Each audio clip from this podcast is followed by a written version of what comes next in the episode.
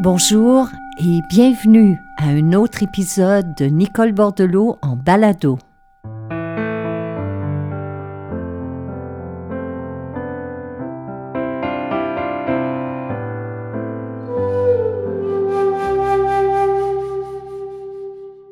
En me préparant pour le sujet d'aujourd'hui, j'ai pris quelques minutes pour jeter un coup d'œil dans le rétroviseur de ma vie pour voir quelle histoire ou quel enseignement pouvait le mieux résonner avec le sujet d'aujourd'hui. À l'intérieur de quelques minutes, ce fut pour moi très évident que la leçon de vie qui m'a été l'une des plus précieuses jusqu'ici est celle de comprendre que les situations que nous vivons, que nous traversons, que nous expérimentons dans notre existence ne sont pas véritablement qui nous sommes. Nous ne sommes ni nos échecs, ni nos peurs, ni nos angoisses, ni notre emploi, ni notre compte en banque, ni notre condition de santé, ni notre apparence. Ça peut être difficile de le réaliser parce que nous utilisons constamment ces mots je suis je suis euh, comptable, je suis infirmière, je suis secrétaire, je suis père de famille, je suis mère monoparentale, je suis jeune, je suis vieux, je suis diabétique, je suis migraineuse, etc., etc. De même, combien de fois avons-nous tendance à confondre la personne que nous sommes avec nos émotions? Nous pensons de nous-mêmes ou nous disons de nous-mêmes aux autres, je suis angoissée, je suis colérique, je suis impatiente, je suis intolérant. Et pourtant, ces états d'âme sont passagers, tout comme les conditions de notre vie changent continuellement. Cette leçon, je l'ai comprise il y a de nombreuses années grâce à une femme que je n'oublierai jamais. C'était une étudiante régulière à notre centre de yoga. Puis un jour, nous savions qu'elle vivait une période particulièrement difficile parce que l'année précédente, elle avait divorcé d'un conjoint violent et quelques mois après ce divorce, elle avait été diagnostiquée d'une maladie grave qui l'avait obligée à vendre sa maison. Puis tout récemment, à l'époque, elle venait d'apprendre que l'entreprise pour laquelle elle travaillait depuis 25 ans allait bientôt fermer ses portes. Ce matin-là, pendant qu'elle déposait ses effets personnels au vestiaire, ne sachant trop comment l'aborder, l'un de nos professeurs l'a salué tout simplement en lui demandant Comment ça va ce matin? Sa réponse, jamais je ne l'ai oubliée. Elle nous a regardés toutes les deux et elle a dit tout simplement Ma vie va mal, mais moi, je vais bien. Avec des mots d'une grande simplicité, cette femme venait de nous enseigner une des plus grandes leçons de l'existence. Les circonstances de notre vie sont appelées à changer continuellement. Mais il y a en chacun de nous une part de soi qui demeure inaltérée. Et la découvrir, c'est un peu découvrir le sens de notre existence. C'est le sujet d'aujourd'hui.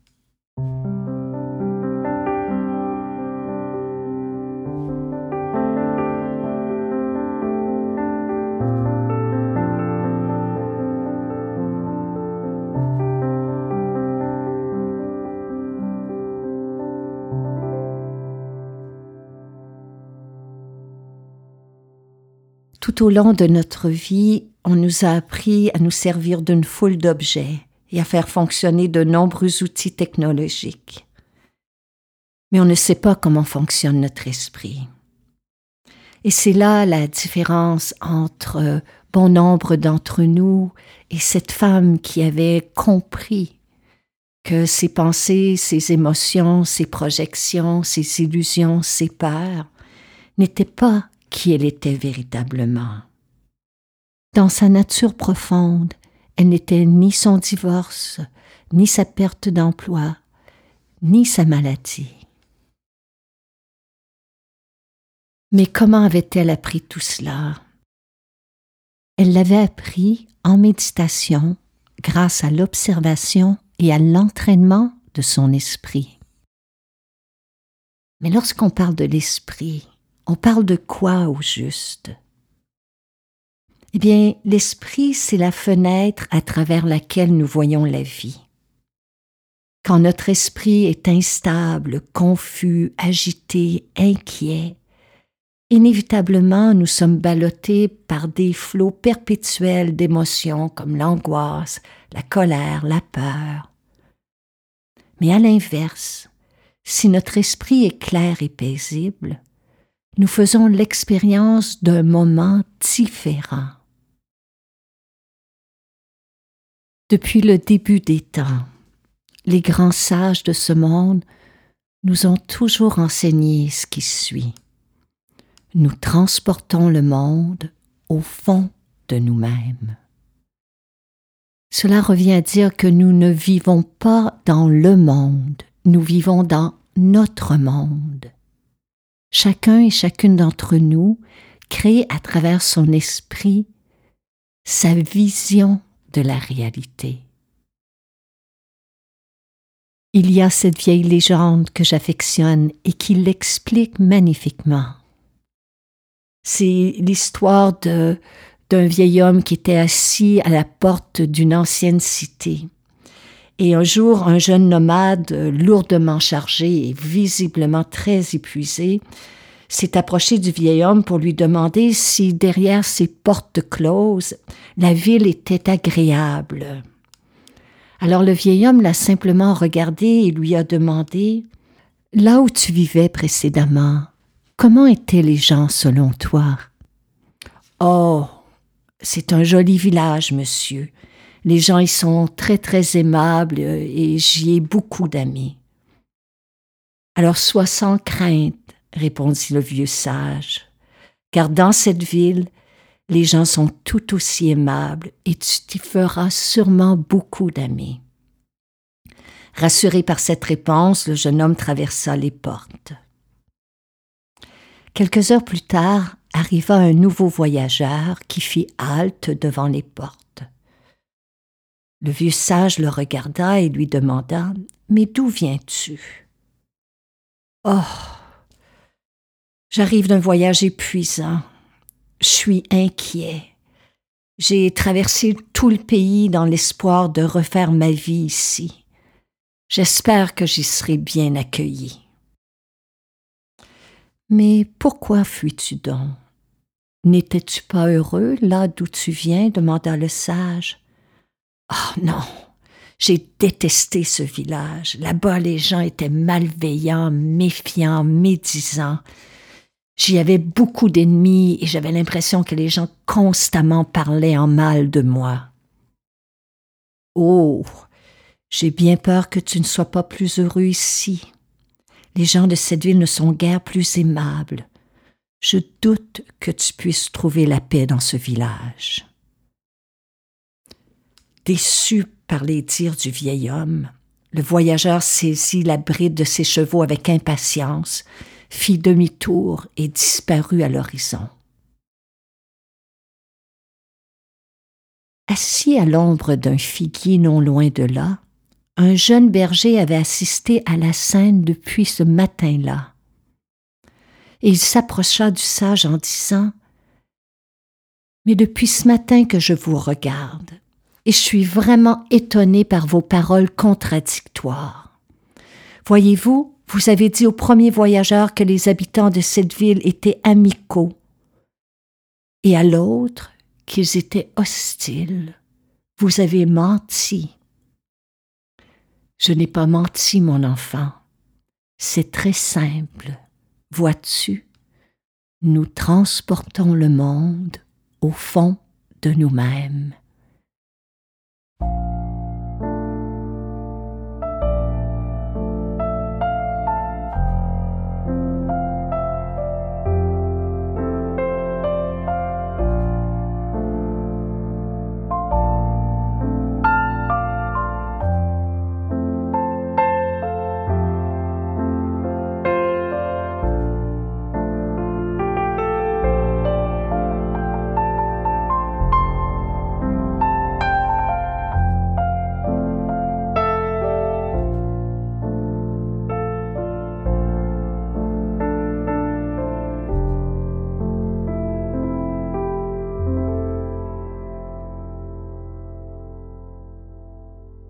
Tout ce qui traverse notre esprit à répétition sculpte notre réalité. À l'aide de nos pensées, nous créons chaque jour notre vision du monde. Notre esprit est comme un grand livre, et nos pensées et nos paroles sont comme de l'encre noire. Dans ce livre qu'est notre esprit, nous traçons chaque jour, vous et moi, notre histoire. Et notre histoire débute maintes fois avec ces deux mots. Je suis. Ce qui suit ces deux mots nous définit, nous limite ou nous enrichit. Si je répète chaque jour je suis incapable, je suis stressé, je suis malade. Non seulement je le suis, mais je le reste. Ces mots tracent non seulement ce qui se passe en cet instant, mais tracent aussi notre histoire en devenir. Il ne s'agit pas ici de nier nos douleurs, ni nos difficultés, ni nos expériences malheureuses, en se disant tout va bien aller ou tout va bien. Il s'agit plutôt de mettre une saine distance entre nous, notre véritable nature, qui nous sommes au fond de notre être, et ces circonstances provisoires et transitoires dans notre vie. Les situations, vous le savez, vont et viennent. Et peu importe leur durée, dès qu'on cesse de les considérer comme étant soi ou étant siennes, on reprend notre pouvoir. Quand on commence à prêter attention dans une journée à ce que l'on pense, à ce que l'on projette, à ce que l'on dit, nous sommes au seuil d'une véritable transformation. Quand nous cessons de nous agripper aux circonstances, elles perdent leur emprise sur nous. C'est précisément ce qui s'est passé avec cette étudiante. Elle ne rejetait ni ne niait ses expériences. Au contraire, les circonstances de sa vie demeuraient les mêmes mais elle avait abandonné cette identification de croire qu'elle était son divorce, sa maladie, sa perte d'emploi. Car voyez-vous, la méditation enseigne à notre esprit à demeurer centré face à l'instabilité et à l'imprévisibilité des choses, des êtres et du monde qui nous entoure.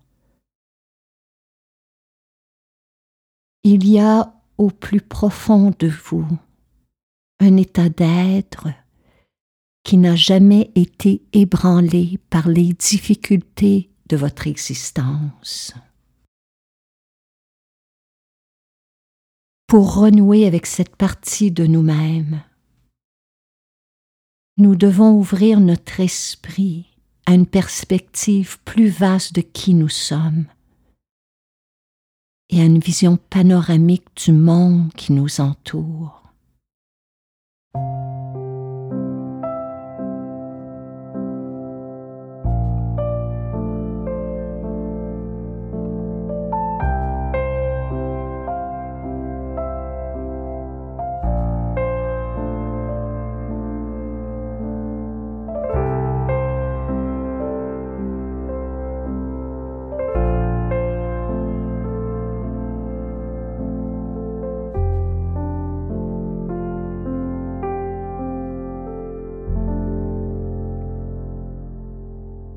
Lorsqu'on s'assoit avec soi comme avec un ami, on découvre peu à peu notre authentique identité.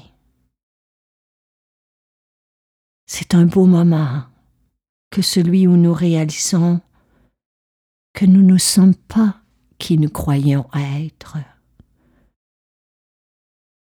Une façon très simple d'y parvenir est à travers le ressenti de notre respiration. Comment? En posant une main sur le ventre et l'autre sur le cœur, on peut ressentir le mouvement perpétuel du changement de notre souffle. Et c'est là qu'on découvre cette part de nous-mêmes qui observe en silence ce mouvement, celle qui demeure paisible face à la mouvance du souffle, mais aussi face à la mouvance du monde. Il y a au plus profond de chacun de nous une présence qui n'a jamais été ébranlée par les grandes difficultés de l'existence. Nous ne sommes pas nos histoires, nos blessures du passé, nos états d'âme passagers, nos obsessions, nos ruminations, nos dépendances, nos peurs ou nos angoisses. Si nous souffrons, c'est parce que nous l'oublions. Alors peu importe ce qui se passe pour vous en ce moment, ne faites pas l'erreur de croire que vous êtes ce que vous vivez. N'allez pas croire que l'état d'esprit dont vous faites l'expérience est fixé à jamais. Rappelez-vous, la vie est constamment en mouvement. Et les situations ne sont que de passage dans notre existence. Elles vont et viennent, apparaissent et disparaissent. Alors restez centré. Restez centré sur votre véritable identité. même lorsque les événements sont difficiles. Tout est appelé à passer, sauf une chose, une seule, qui vous êtes dans votre essence la plus profonde.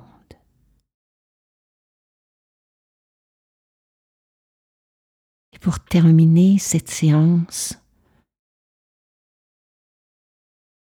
j'aimerais vous offrir les mots de Olivier Holmes qui dit ceci. Ce qui est derrière vous et ce qui est devant vous ne sont que peu de choses comparativement à ce qui est au-dedans de vous. Namaste.